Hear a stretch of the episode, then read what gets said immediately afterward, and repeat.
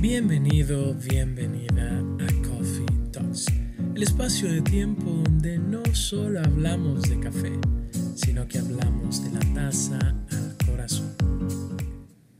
La semana pasada estábamos tocando un tema muy, muy importante con mi querida amiga Daniela Ayestas. La conversación la corté en dos porque no soy partidario de los podcasts tan largos. Es más, subir el episodio anterior de más de 20 minutos lo pensé mucho.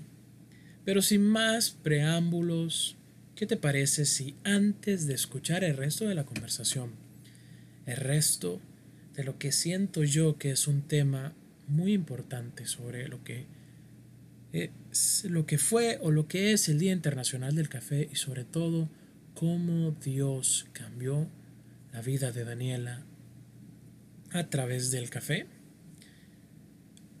¿Por qué no oramos? Así que, amado Padre Celestial, gracias nuevamente por un episodio más de Coffee Talks, un episodio el cual, como todos los anteriores, es para tu gloria y tu honra y es dedicado a ti, papá. Gracias por tus bendiciones, por tus milagros, gracias por la persona que está escuchando este podcast. Gracias por tanto, Señor. Gracias por la vida de Daniela y su increíble mensaje que yo sé que ha tocado muchos corazones. Gracias, papá. Permítenos dar y continuar con este mensaje positivo, con este mensaje que habla de ti. Gracias. Amén. Así que sin más que decirte, aquí te dejo el resto de la conversación sobre el Día Internacional del Café y cómo el café cambió nuestras vidas. Tu testimonio, escuché tu historia, recuerdo en ese episodio de Corazón a Corazón, en el podcast de Edwin, pero, o sea, estarte viendo a los ojos, aunque sea atrás de esta pantalla mientras lo dices, wow, o sea, y no, no es una historia tan descabellada porque me identifico mucho eh, con, con lo que con lo que, con lo que me estás contando, con la forma en cómo Dios se te acercó a través del café. Y comprendo mucho también esa parte donde me dices que cuando estás, que, o sea, el café es como tu medio para poder evangelizar, para poder hablarle a las demás personas de Dios. Y es algo que yo comparto mucho con, con mis amistades, porque eh, ahí tal vez vas a pensar que estoy loco, más que ahora sé que estudiaste psicología. Pero, o sea, yo me meto en el rollo tipo fragmentado y yo digo que hay dos versiones de Jorge. Está Jorge Amador y está Barista Chubaca. O sea, Jorge Amador es una persona totalmente avarista Chubaca. O sea, Barista Chubaca es como mi máximo potencial. O sea, la mejor versión de mí. Y esa mejor versión de mí solo la puedo obtener, eh, primero, eh, con Dios. Y segundo, a través del café. Y estoy totalmente de acuerdo con con vos. Yo creo que las personas que me conocen eh, saben que yo soy una persona súper seria, que no le ando sonriendo a la gente y tantas cosas, pero a mí tocame el tema del café y hasta te voy a aburrir porque creo que nos sentimos tan seguros y tan, tan en paz cuando hablamos del café que, que, nos brota, o sea, no lo podemos evitar, ¿me entendés? Y yo siento que vos me entendés en eso, que no, no puedes evitar, o sea, tenés que hablar, tenés que sacar lo que estás sintiendo. Y, y qué mejor manera para, pues, para evangelizar. Correcto. No, sí, bueno, recuerdo ahorita que la primera vez que platicamos, eh, recuerdo que inclusive fue por Instagram, yo te seguía, no sé ni cómo, solo sé que te seguía y un día me cayó un mensaje y fue café, o sea, fue como, ¿sos barista? Yo como, sí, hey, qué cool, yo también, y, y empezamos a platicar gracias al café, creo que tú todavía estabas en El Salvador o ya estabas terminando, ya ibas a llegar del Salvador, y fue como, ok, o sea, cómo eh, Dios une personas por un propósito a través del café, porque quién diría que el día de hoy íbamos a estar hablando de café y mezclando a Dios. Hay personas que me dicen, man, ¿cómo vos mezclas a Dios en tu podcast que se trata de café. Yo, o sea, Dios está en todo, man. O sea, Dios es el centro de todo. ¿Por qué estaría lejos del café? Correcto. Y digamos ahí, las personas que nos están escuchando van a poder ver en las redes sociales que si todavía no siguen a arroba coffee talks-podcast, se van a arrepentir porque no van a poder ver cuándo va a salir este super episodio. También sigan las cuentas de arroba artcp, así sale o cómo sale. Correcto, sí, artcp.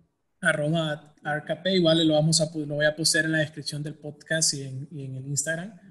Y también la cuenta de Dani, ¿cómo sales? Para que las personas vayan, te busquen. DNL Ábalos, con mi apellido. Arroba DN Ábalos, para que la vayan a seguir y le molesten ahí, le pregunten por café, cómo puedo preparar mi café en percoladora, etcétera, etcétera. No se van a arrepentir de eso. Pero eh, sigamos hablando de café todavía. Normalmente me gustan que mis episodios no duren más de 16 minutos, pero hoy es un episodio especial, así que que dure todo lo que tenga que durar. En estos días estuve viendo en tu Instagram que viste tu primera capacitación, si no estoy mal, de método de filtrado. Cuéntame cómo fue esa experiencia, qué se sintió estar esta vez tú del otro lado. Porque primero fueron los instructores y baristas de Academia Barista, Barista Pro quienes te formaron y te dieron tu primera capacitación. ¿Qué se siente ahora estar del otro lado y dar ya ese conocimiento de una manera un poco más formal, de una manera un poco más completa a otra persona? Fíjate que fue una experiencia nueva, una experiencia muy agradable, la verdad, no puedo negarlo, lo disfruté como no tenés idea. Eh, y me intenté preparar de la mejor manera. Eh, tenía algunos, algunas presentaciones para presentarle a esta persona. Eh, tenía papeles de información acerca del método que iba a estarle impartiendo y fue algo sumamente especial, agradable. Siento que cumplí las expectativas de la persona. Em, creo que ella se sintió en confianza también para hacer algunas preguntas que ella tenía eh, acerca de lo que es el, café, la preparación. Es algo que sin duda quiero seguir haciendo porque es algo que, que me encantó, la verdad, me encantó el enseñar eh, un poquito de lo que a mí me encanta hacer, de lo que me apasiona, poniendo en práctica muchas cosas de cuando me tocó a mí ser la estudiante. Eh, tratar de ser pacientes, tratar de entender a, las personas, porque a veces eh, queremos que aprendan rápido, que aprendan como, como nosotros, ¿verdad? Por ejemplo, algo que para los baristas sale tan natural que es el chorreado, para muchas personas es algo bien complicado, entonces el poder explicarles la técnica, el poder darle tips de, de, cómo, de cómo agarrar, de, de dónde soltar, tantas cosas, ¿me entendés? Entonces, pero fue sin duda una experiencia súper, súper grata, algo que planifico seguir haciendo. Eh, yo tengo algunas otras personas eh, interesadas, viendo a través de esta pandemia cómo también podemos seguirnos desarrollando, aunque sea de manera virtual. Eh, gracias a Dios ya se están abriendo algunas cosas y ya lo podemos hacer poco a poco de manera presencial, pero sin duda fue una, una, una experiencia súper, súper linda, súper agradable, la verdad. Qué increíble. ¿Y durante esta capacitación estuviste tú sola o en algún momento eh, tu papá, don Marco, intervino en algún momento para explicar algo? ¿O fue como, ok, Dani, yo confío en vos, dale viaje? Mira, cuando hacemos café, ya sea él está haciendo o yo estoy haciendo, siempre estamos como, como viendo a ver qué sacamos de ahí, ¿me entendés? Eh, es bien interesante porque mi papá y yo tenemos em, opiniones bien diferentes muchas veces eh, en todo, o sea, en sabores, en preparación, en todo, pero son como discusiones, les vamos a llamar discusiones con potencial, porque siento que yo estoy aprendiendo de él y él está aprendiendo de mí, al mismo tiempo estamos compartiendo conocimientos, porque a veces como baristas queremos siempre tener la razón. Y se nos hace complicado escuchar críticas, pero cuando estas críticas son constructivas tenemos que... Eh, pues tener la mentalidad abierta, ¿no? De recibirlas. Entonces nos da risa porque mi mamá siempre se ríe de nosotros porque es como, ay, ahí van estos dos con lo del café. Y es, es, es, es lindo, la verdad, tener a que tu papá sea una persona tan conocedora en esto. Fíjate que en este caso de esta clase mi papá tuvo que salir, entonces me quedé sola. Eh, ya él regresó ya cuando la clase básicamente había terminado. Eh, terminado. Entonces, él más que todo fue, ¿qué tal? ¿Qué te pareció la charla? ¿Qué te pareció eh, lo que aprendiste? ¿Tenés alguna pregunta? Más como un refuerzo, por así llamarlo, pero, pero me dejó don Marco dar la clase, entonces eh, creo que confía en mí. pero sí, sí, sí, ahí estuvo por ahí, pero fue más que todo ya, ya como refuerzo final, por así decirlo. Qué increíble, ¿no? Qué increíble. Y sí, ya, eh, ya cuando empezás a formar otras personas, que ya te toca eh, impartir lo poco que, que, uno ha aprendido, porque yo sí me considero que yo no soy un experto en este rubro todavía, porque es un rubro tan cambiante, todos los días aparecen nuevas técnicas, nuevas recetas, nuevas reinvenciones de, de preparar esta bebida y de, y de disfrutarla pero cuando ya das ese salto de solo ser eh, un barista de barra, allá ser alguien que va a capacitar personas, ya te hace replantearte bien la situación. Y es algo que personalmente a mí, eh, una de las cafeterías que trabajé, me tocó capacitar a tres, eh, tres personas para barista, con lo poco que yo había aprendido. Y fue algo que me hizo poner los pies en la tierra porque fue, ok, no me lo sé todo, porque igual tuve que acudir a varias personas como para pedir consejos. Digamos, Pedro es uno, él ha sido un maestro en muchas áreas de esto del barismo y sobre todo ya es como, que cualquier cosa que esta persona vaya a hacer mal, cualquier información que vaya a dar mal, eh, ya es un peso que te recae a ti porque tú fuiste el que lo formó y el que le enseñó mal. Y sobre todo eso no es que manchas tu nombre, sino que quieras o no, el que sale afectado es el café como tal. Es una responsabilidad. Correcto. Es una responsabilidad porque yo siempre he sido muy pública en decirlo y lo voy a decir aquí públicamente. Dígalo. Eh, yo creo que ser barista es más que ponerte en tu handle de Instagram o de Facebook que sos barista o querer que la gente te diga, barista no sé qué. Es mucho más allá. Y lastimosamente muchos baristas no toman en serio esto y lastimosamente ahora cualquiera se puede llamar barista, pero creo que para que vos seas un barista tenés que saber el trabajo que hubo detrás de la taza. Correcto. Y que vos podés dar a conocer ese trabajo o arruinar todo ese proceso de miles de manos que estuvieron para que vos tuvieras una taza de café.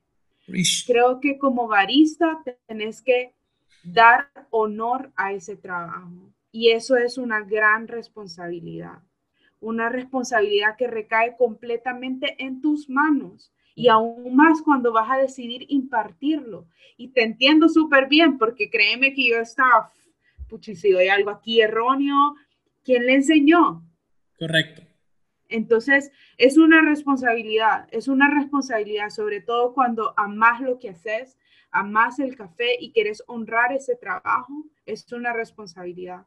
Pero para eso hay personas conocedoras en las que uno se puede acercar y buscar consejo, porque te entiendo, Pedro, es una persona que igual, él, yo le he hecho consultas y es una persona dispuesta a ayudar, a aportar.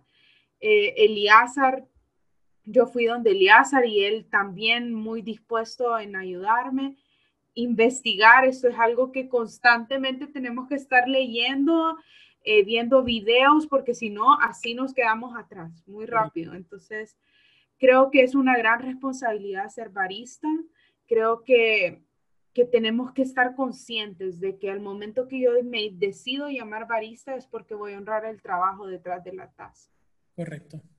Sí, la verdad es que has dicho lo, cierto. Digamos, cuando yo entré a este, a este rubro en el año 2017, se estaba poniendo bien tendencia, bien de moda el ser barista. Así como le decías tú, mirabas nueve de cada diez perfiles decían barista y el apellido, el nombre o el apodo, y hasta yo me incluyo, porque yo empecé como barista chubaca y ahora por formalidad me tengo mi apellido.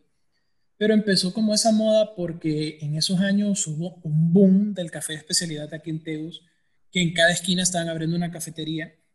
Y aquí me voy a reservar nombres, pero digamos en un grupo de WhatsApp eh, donde habemos varios baristas de aquí de Tegucigalpa, alguien preguntó, eh, se mandó como que reenvió un mensaje donde alguien estaba buscando baristas y uno de los requisitos, aparte de años de experiencia, era saber hacer arte latte.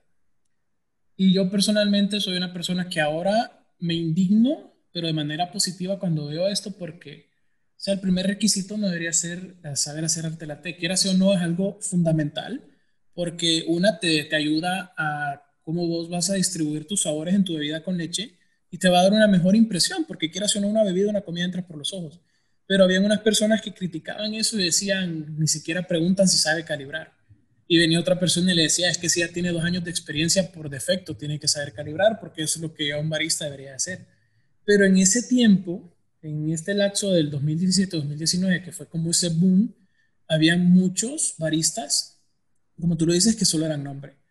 Baristas que eh, dosificaban y querían buscar, porque la teoría sí te lo decía, que le pesara 18 gramos y si le pesaba 17, votaban esos 17 gramos. Si le pesaba, se le pesaba 19, votaban esos 19 gramos y es como, no se daban el, el, lujo, no se daban, no se daban la, molestia de, de, probar qué era lo que iba a pasar con eso, una, porque eso te sirve para la práctica. O sea, hay un montón de variables que te van a influir en el sabor del café, pero sobre todo estaban desperdiciando y votando el trabajo detrás de, ti, o sea, mm, es algo que inclusive he tenido esas pláticas con Pedro que muchas veces me ha dicho que tal vez mi forma de trabajar, porque muchas veces trabajo tan cómodo que pareciese que no estoy como que respetando mucho la, la profesión y es algo que se ve, es algo que con lo que lucho a diario. Pero en esos momentos ahí vos también ves que eh, la persona no tiene respeto por el café, no tiene respeto por lo que está haciendo. Y para mí desde ese punto no se puede llamar barista por eso es que en los episodios anteriores yo hacía la diferencia entre un operador de máquina y un barista. O sea, cualquiera te puede elaborar una taza de café. Porque, eh, como decía, si no estoy mal, no recuerdo ahorita bien si fue Andrew Delgado o si fue Alexis Agual quien me lo dijo, pero él me dijo, el que preparar café solo es ciencia, solo es química, física y gravedad y punto, los métodos de infusión. Y si es una máquina, solo es apretar un botón. Pero que sepa bien que esa taza de café te haga decir, wow, qué vaina tan más buena, ya son tus manos, ya son vos. Y sobre todo el respeto que tenés hacia la profesión. Y es algo que quiero, anhelo poder tener esa experiencia que tuviste tú de, ir a Marcala, conocer diferentes fincas, eh, estar con personas que, que realmente viven del día a día del café porque siento que es algo que te hace abrir los ojos en otro aspecto. Yo he tenido la oportunidad de conocer una finca que es de, Eduardo, la finca de Rosso, y si bien es cierto, platicar con él es como, wow, o sea, lo que está detrás de uno, o sea, la parte del productor, la parte del cultivo, son cosas totalmente sacadas de onda. Pero él también es profesor en una universidad, él también se dedica a otras cosas. Él no, él cuenta la historia que él tomó las riendas de su finca porque su papá ya no quería seguir en eso, ya se quería, se quería descansar. Pero digamos, en semanas atrás fui con otro amigo, con José Alemán, y fuimos a visitar a Alemán. No quería viajar en carretera solo, entonces me dijo, anda conmigo, y fuimos a visitar a, unos, a unas amistades de él ahí por, por un, pueblo, un pueblito ahí por el paraíso. Y son personas que tenían su casita en un cerro, en una montaña, súper humildes, entre comillas, porque nosotros hemos distorsionado el término de humildad y los señalamos con, no con pobreza, pero sí con escasos recursos. Eh, y ellos tenían su pequeña plantación como de 300 palos de café en el patio de su casa y no era como una finca como tal, porque era el típico productor hondureño que, o sea, sí sabía qué variedad era, pero que no se toma o no puede tomarse la, la, la delicadeza de prepararte tazas de excelencia pero que son tazas de buen café y, Y él me contaba que en ocasiones, literalmente, ahorita en esta pandemia, él cambiaba con, con el vecino de al lado el café por frijoles o cosas así. Y es otra cara de la moneda, la cual como latinoamericanos eh, es la, la gran mayoría de productores los que pasan así. Y parte de ser barista no solo es respetar, eh, pienso yo, una taza de café excelente, sino cualquier taza de café. Una amiga me decía, probar un café malo y sigue siendo experiencia, sigue siendo ganancia. ¿Por qué? Porque aprendes a reconocer un café malo, aprendes a reconocer defectos en una taza en un café malo. Entonces, es una invitación que quiero hacer a todas esas personas que están eh, escuchándonos, que están empezando a hacer coffee lovers o están empezando a hacer café, porque es algo que se tiende, que se tiende a subir. Es, bien, es muy cierto que cuando el paladar prueba una taza de buen café no quiere tomar café malo, pero siento yo que parte de respetar el café, parte de hacerle honra al nombre del Día Internacional del Café, siendo un país tan rico en café, es darle la oportunidad también a esas personas. Porque, o sea, no te estoy diciendo que probes el típico café de bolsita que ya estamos cansados de eso. Pero donde escuché es que se vende café de palo, como dicen entre comillas, dale el chance. Porque ahí hay trabajo, sudor y sobre todo muchas lágrimas detrás de, ese café y son cosas que, que, la verdad hasta que uno no, no las ve con sus ojos, no lo entiende. Sí, y fíjate que ahorita que mencionas eso, eh, también quisiera hacer un llamado a los baristas que el día que puedan visitar una finca, si es posible, lleven un método y prepárenle café a los cortadores, a los dueños de la finca, porque muchas veces ellos ni toman ni logran degustar el café que tanto se esmeraron en cosechar. Y vos como barista le podés decir, si usted hace esto, si hace lo otro, mire, esto es lo que usted está produciendo, pero si usted le pone más cabeza y más corazón, puede producir algo mejor. Correcto. Entonces yo también le hago un llamado a, a nuestros amigos baristas que escuchen este podcast, que le den de probar a estas personas de su café. Mi papá una vez en una finca eh, tiene una foto ahí con los cortadores que les hizo una Chemex y los cortadores decían, ¿qué es esto? Yo con mis manos lo corté y nunca me había tomado una taza de mi propio café. Y es para ellos satisfactorios ver la calidad que ellos con sus manos están produciendo. O sea, Y si no tienen calidad, pues enseñarles o darles tips o motivarlos, ¿me entendés? Puede ser una herramienta para motivarles.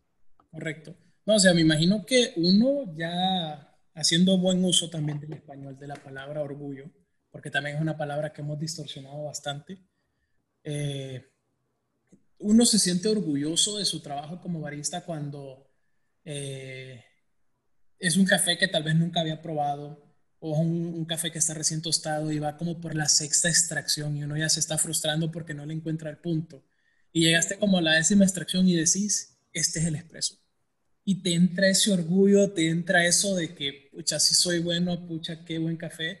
No me imagino el nivel de orgullo y satisfacción que ha de sentir el productor, que ha de sentir la persona Correcto. porque, o sea, yo solo gasté que 15 minutos de mi tiempo calibrándolo y, es cierto, años de conocimiento, pero todo el trabajo lo hizo la máquina, yo solo jugué con las variables gracias a lo que he aprendido, pero quien se dio la cachimbada desde las 5 de la mañana como hasta las 6 de la tarde, de sol a sol, de, lunes a domingo, fueron ellos, y probar lo que el esfuerzo de sus manos, de su sudor, de sus lágrimas, eh, ya está en esa taza, no me puedo imaginar esa sensación.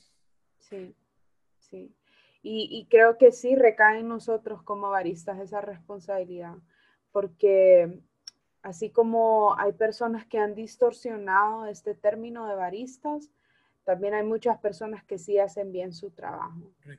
Y, y, son dignos de admirar. O sea, yo nunca voy a dejar de hablar de Eliazar porque para mí, o sea, no sé, yo de verdad, él me ha enseñado tantas cosas. Eh, perdí, me atreví a tocar la máquina después de mis cursos porque él me ayudó realmente. Entonces, eh, hay muchos que sí están haciendo bien su trabajo y también eh, es válido mencionarlos y darles el crédito por hacer bien su trabajo. Y a los que están un poco confundidos con lo que es la terminología del barista, pues que se animen a hacer bien las cosas, sobre todo a honrar ese trabajo. Porque mucho, o sea, ponete en el, en el lugar de los cortadores, en lugar del productor de una cosecha viven el resto de su año. Y si esa cosecha fracasa, no tienen comida. Así de sencillo. Entonces, creo que sí es importante que valoremos y le demos ese valor y ese respeto a esa taza, cada taza que nos tomamos. Porque a mí siempre me dicen, pucha, Daniela, ¿qué se siente despertarse y poder tomar una taza de café del método que quieras? Y es bien, y la verdad es que muchas veces puedo tender a no valorarlo ¿me entendés? Porque está ahí. Pero día a día es importante mantener los pies sobre la tierra, ser humildes, como decís vos, humildes con la palabra real, humildes de corazón y valorar ese trabajo. Así es. No, ahorita tocaste algo que sí me, me caló. Y muchas veces es cierto, no valoramos lo que tenemos en casa. Yo tengo ahí poco a poco me echo de mis jugueticos, tengo mi buen set de barista, por así decirlo, tengo mis métodos y ahorita con esta pandemia, cuando dejé de trabajar en barra a inicios de pandemia, yo entré en una depresión casi de dos meses que no tomé café. Y tenía mis métodos en casa y yo estaba como, no, es que no estoy en barra, no es que no tengo máquina de expresos. Y empecé ya, y, hasta que fue un momento en que me cacheteé y me dije, man, o sea, ¿qué te pasa? para ejercer el barismo no necesitas tener el spotlight encima, no necesitas tener una, una, una, barra deslumbrante. Lo único que ocupas es un espacio tranquilo, porque es algo que sí quiero que estoy implementando y que más adelante, que en este podcast lo van a escuchar. Y volviendo nuevamente, pues a Dios, es que eh, yo estoy agarrando ahorita, quiero generar esa costumbre de tomarme un café con Dios. O sea, el primer café de la mañana yo leo un devocional o leo la Biblia o, o simplemente me pongo a orar mientras estoy tomando mi café porque es como que me estoy tomando un café con mi papá lo voy a disfrutar. Y me adapté en la casa un pequeño rincón con una pequeña barra improvisada para poder disfrutar eso.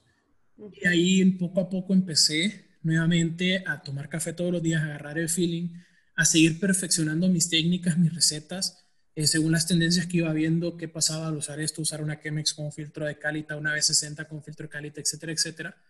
Y nuevamente ahí recobré el foco de lo que realmente es el barismo, inclusive una persona, eh, no quiero hacer branding, pero una marca de café que se llama Café El Danto me buscó y me dijo, eh, quiero que vos probes mi café y me digas es lo que tiene, ¿no?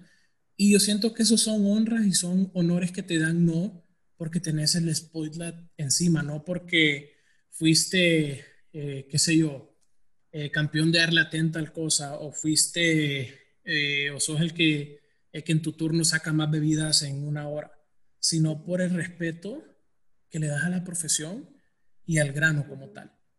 Porque ya ahí ves que es una la persona o el productor se te acerca y confía en ti porque sabe que sos una persona que valora su esfuerzo, su trabajo, pero sobre todo valora no solo tu, la profesión de él o tu profesión, sino que valora lo que significa realmente el café.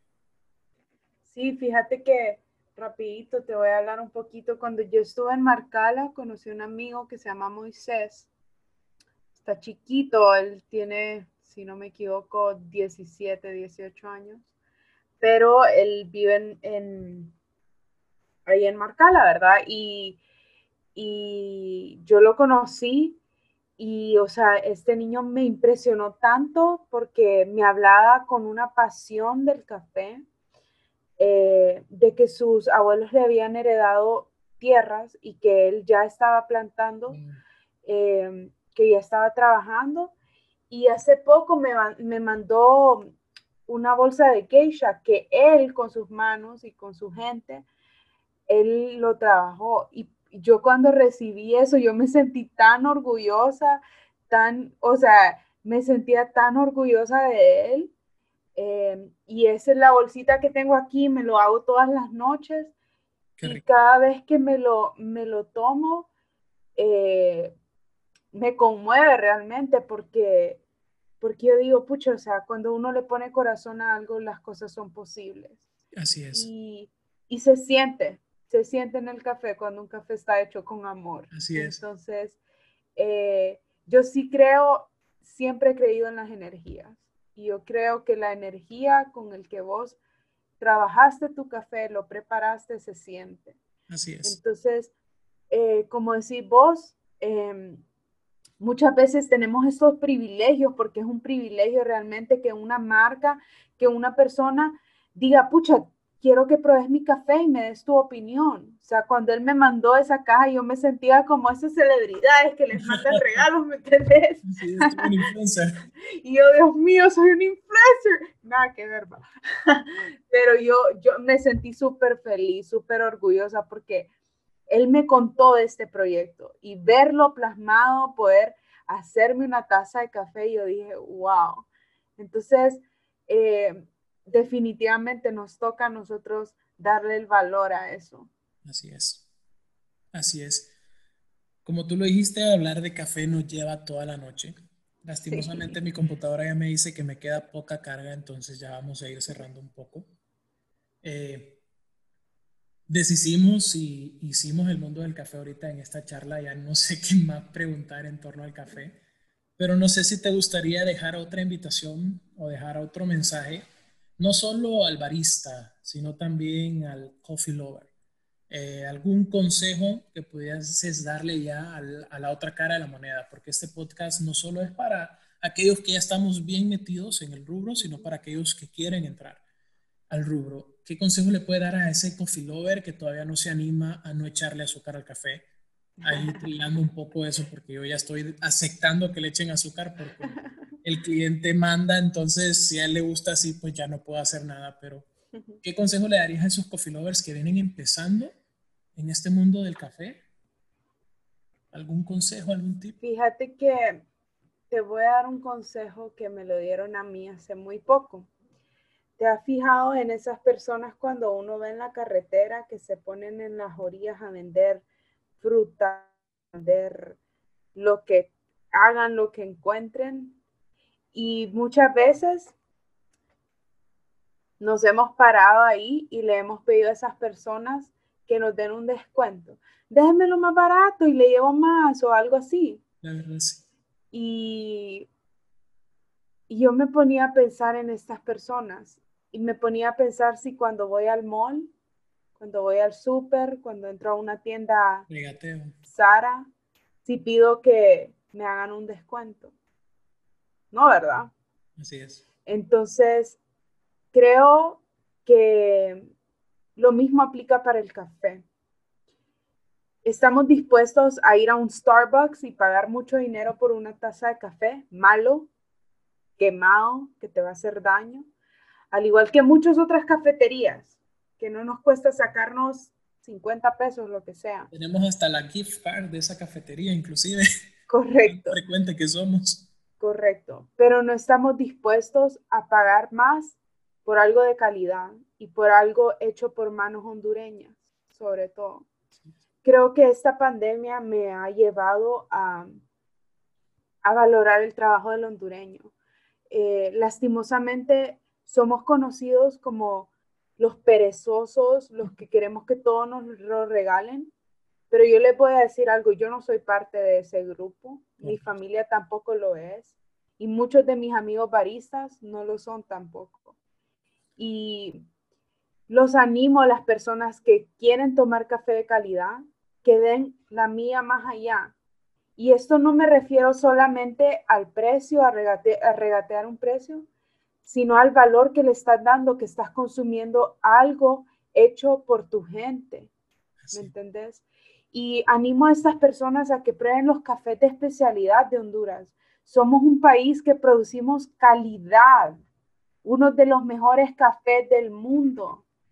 Y muchas veces queremos que nos lo regalen porque nos hemos acostumbrado a que las cosas nos las den fáciles. Pero te animo a que inviertas, a que, a que no te dé, o sea, que no te duela pagar un poco más por algo de calidad. Porque pagamos calidad para otras cosas que no nos dejan nada bueno. Correcto. Y no nos duele.